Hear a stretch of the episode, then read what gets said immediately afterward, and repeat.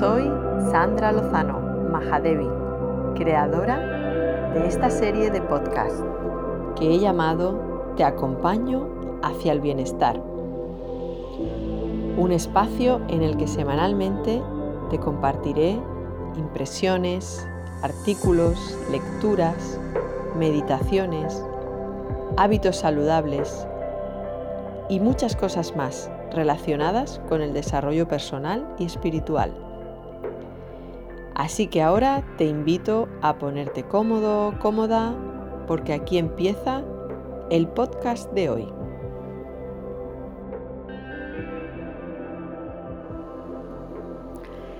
La dicha es tu naturaleza más íntima. Estaba allí desde el principio, pero tú no te habías fijado. No te has dado cuenta porque no miras hacia adentro. Esa es la única desgracia del ser humano, que solo mira hacia afuera, siempre en busca y en pos de algo. Y no se puede encontrar en el exterior, porque no está allí. Una tarde, Rabilla, una famosa mística sufí, estaba buscando algo en la calle, junto a su pequeña choza. Se estaba poniendo el sol y la oscuridad descendía poco a poco. La gente fue congregándose y le preguntaron, ¿qué haces? ¿Que se te ha perdido? ¿Qué estás buscando? Ella contestó, se me ha perdido la aguja. La gente dijo, se está poniendo el sol y va a resultar muy difícil encontrar la aguja, pero vamos a ayudarte. ¿Dónde se te ha caído exactamente? Porque la calle es grande y la aguja pequeña. Si sabemos exactamente dónde se ha caído, resultará más fácil encontrarla. Rabilla contestó, más vale que no me preguntéis eso, porque en realidad no se ha caído en la calle, sino en mi casa. La gente se echó a reír y dijo, ya sabíamos que estabas un poco loca. Si la aguja se ha caído en tu casa, ¿por qué la estamos buscando en la calle? Rabilla replicó, por una razón tan sencilla como lógica. En la casa no hay luz y en la calle aún queda un poco de luz. La gente volvió a reírse y se dispersaron. Rabilla los llamó y dijo, Escuchadme, eso es lo que hacéis vosotros. Yo me limitaba a seguir vuestro ejemplo. Os empeñáis en buscar la dicha en el mundo exterior, sin plantear la pregunta fundamental. ¿Dónde la has perdido? Y yo os digo que la habéis perdido dentro. La buscáis fuera por la sencilla y lógica razón de que vuestros sentidos están abiertos hacia el exterior hay un poco más de luz. Vuestros ojos miran hacia afuera. Vuestros oídos escuchan hacia afuera. Vuestras manos se tienden hacia afuera. Por eso estáis buscando fuera. Por lo demás, os aseguro que no la habéis perdido ahí. Y lo digo por experiencia propia. Yo también he buscado fuera durante muchas, muchas vidas y el día que miré dentro me llevé una sorpresa. No hacía falta buscar y registrar, siempre había estado dentro. La dicha es tu núcleo más íntimo. El placer se lo tienes que pedir a otros y naturalmente te haces dependiente. La dicha te hace el amo, la ama. La dicha no es algo que te ocurre, ya está ahí.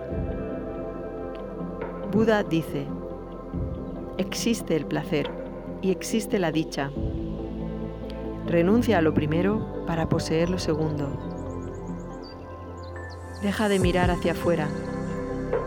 Mira hacia adentro. Vuélvete hacia tu interior. Empieza a buscar y registrar en tu interior, en tu subjetividad. La dicha no es un objeto que se pueda encontrar en ninguna otra parte, es tu conciencia. En Oriente siempre hemos definido la verdad suprema como Satchitanand. Sat significa verdad, Chit significa conciencia y Anand dicha. son tres aspectos de la misma realidad. Es la auténtica Trinidad, no Dios Padre, Dios Hijo, Jesucristo y el Espíritu Santo. Esa no es la verdadera Trinidad. La verdadera Trinidad es la verdad, la conciencia y la dicha. Y no son fenómenos distintos, sino una sola energía que se expresa de tres maneras, una energía con tres aspectos. De ahí que en Oriente digamos que Dios es Trimurti, que tiene tres rostros. Esos son los verdaderos rostros, no Brahma, Vishnu y Mahesh, el Padre, el Hijo y el Espíritu Santo. Esos son nombres para principiantes. Verdad, conciencia, dicha, esas son las verdades absolutas. En primer lugar, llega la verdad. En cuanto entras en ella, tomas conciencia de tu realidad eterna, el Sat, la verdad. Al profundizar en tu realidad, en tu verdad, te darás cuenta de la conciencia, de una increíble conciencia. Todo es luz, nada es oscuridad. Todo es conciencia, nada inconsciencia. Eres simplemente una llama de la conciencia, sin siquiera una sombra de inconsciencia por ninguna parte.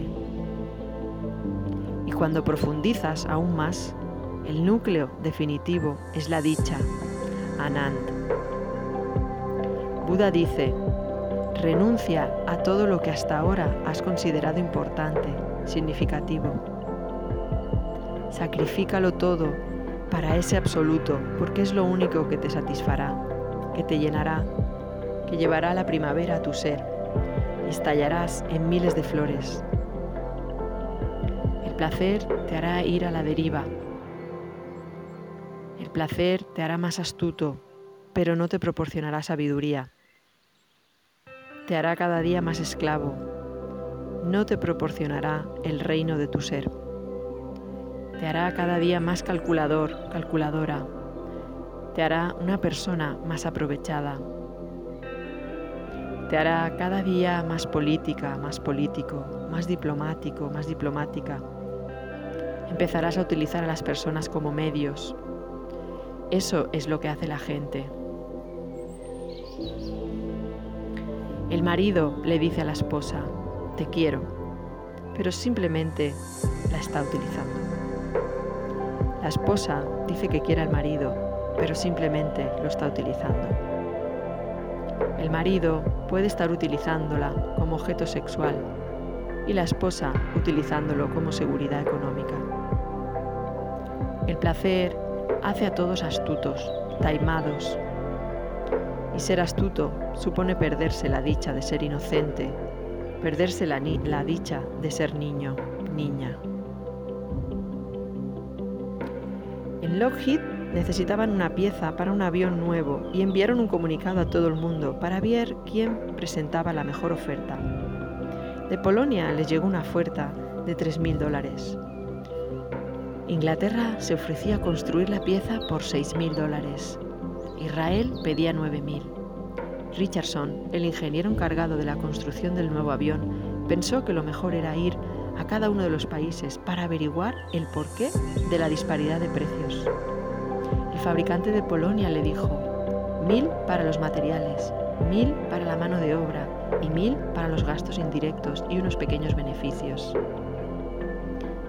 En Inglaterra, Richardson revisó la pieza y descubrió que era casi tan buena como la fabricada en Polonia. Preguntó, ¿por qué piden seis mil dólares? El inglés se lo explicó. Dos mil para los materiales, otros dos mil para la mano de obra y otros dos mil para los gastos y un pequeño beneficio. En Israel, el representante de Lockheed tuvo que llegar hasta un callejón en el que había una pequeña tienda, donde vio a un viejecillo, el que había presentado la oferta de 9.000 dólares. ¿Por qué pide tanto? le preguntó. A ver, dijo el viejo judío, tres mil para usted, tres mil para mí y tres mil para el gilipollas de Polonia. El dinero, el poder, el prestigio, todo eso contribuye a hacerte astuto. Busca el placer y perderás la inocencia. y perder la inocencia significa perderlo todo. Esto dice Jesucristo, sé como un niño y sólo así entrarás en el reino de Dios. Y tiene razón, pero quien anda en busca del placer no puede ser inocente como un niño. Tienes que ser muy listo, muy lista, muy astuta, con mucha política. Solo así puedes vencer en la competición a muerte que hay en todas partes. Todo el mundo está a la greña con todo el mundo. No vives entre amigos. El mundo no puede ser amable a menos que dejemos esa idea de la competitividad. Pero desde el principio inculcamos al niño el veneno de la competitividad. Cuando acabe la universidad estará totalmente envenenado, envenenada. Nos hemos hipnotizado con la idea de que tiene que luchar contra los demás, de que la vida es la supervivencia de los más aptos. Así, la vida no puede ser una fiesta. Si eres feliz a costa de la felicidad de otro, y así es como puedes ser feliz, no hay otra manera. Si conoces a una mujer hermosa y consigues poseerla, se la habrás arrebatado a otro. Intentamos que las cosas parezcan lo más bonitas posibles, pero eso solo en la superficie. Los que han perdido en el juego se enfadarán, se pondrán furiosos, esperarán una oportunidad para vengarse y esa oportunidad se les presentará tarde o temprano. Lo que posees en este mundo lo posees a costa de alguien, a costa del placer de otro. No hay otra manera. Si de verdad no deseas enemistarte con nadie en el mundo, debes abandonar la idea de la posesión. Utiliza lo que tengas a tu lado en el momento, pero no seas posesivo, posesiva. No intentes reclamar que es tuyo. No hay nada que sea tuyo. Todo pertenece a la existencia.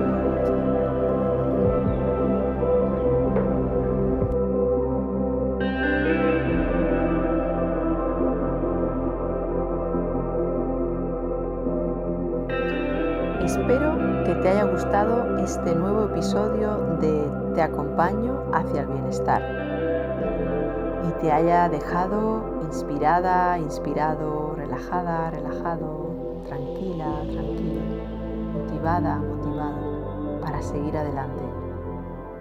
Una vida mejor es posible. Asegúrate de suscribirte al podcast para que así no te pierdas ninguno. Todos los jueves habrá un nuevo capítulo. Así que te espero a la misma hora y en el mismo canal la próxima semana. Namaste.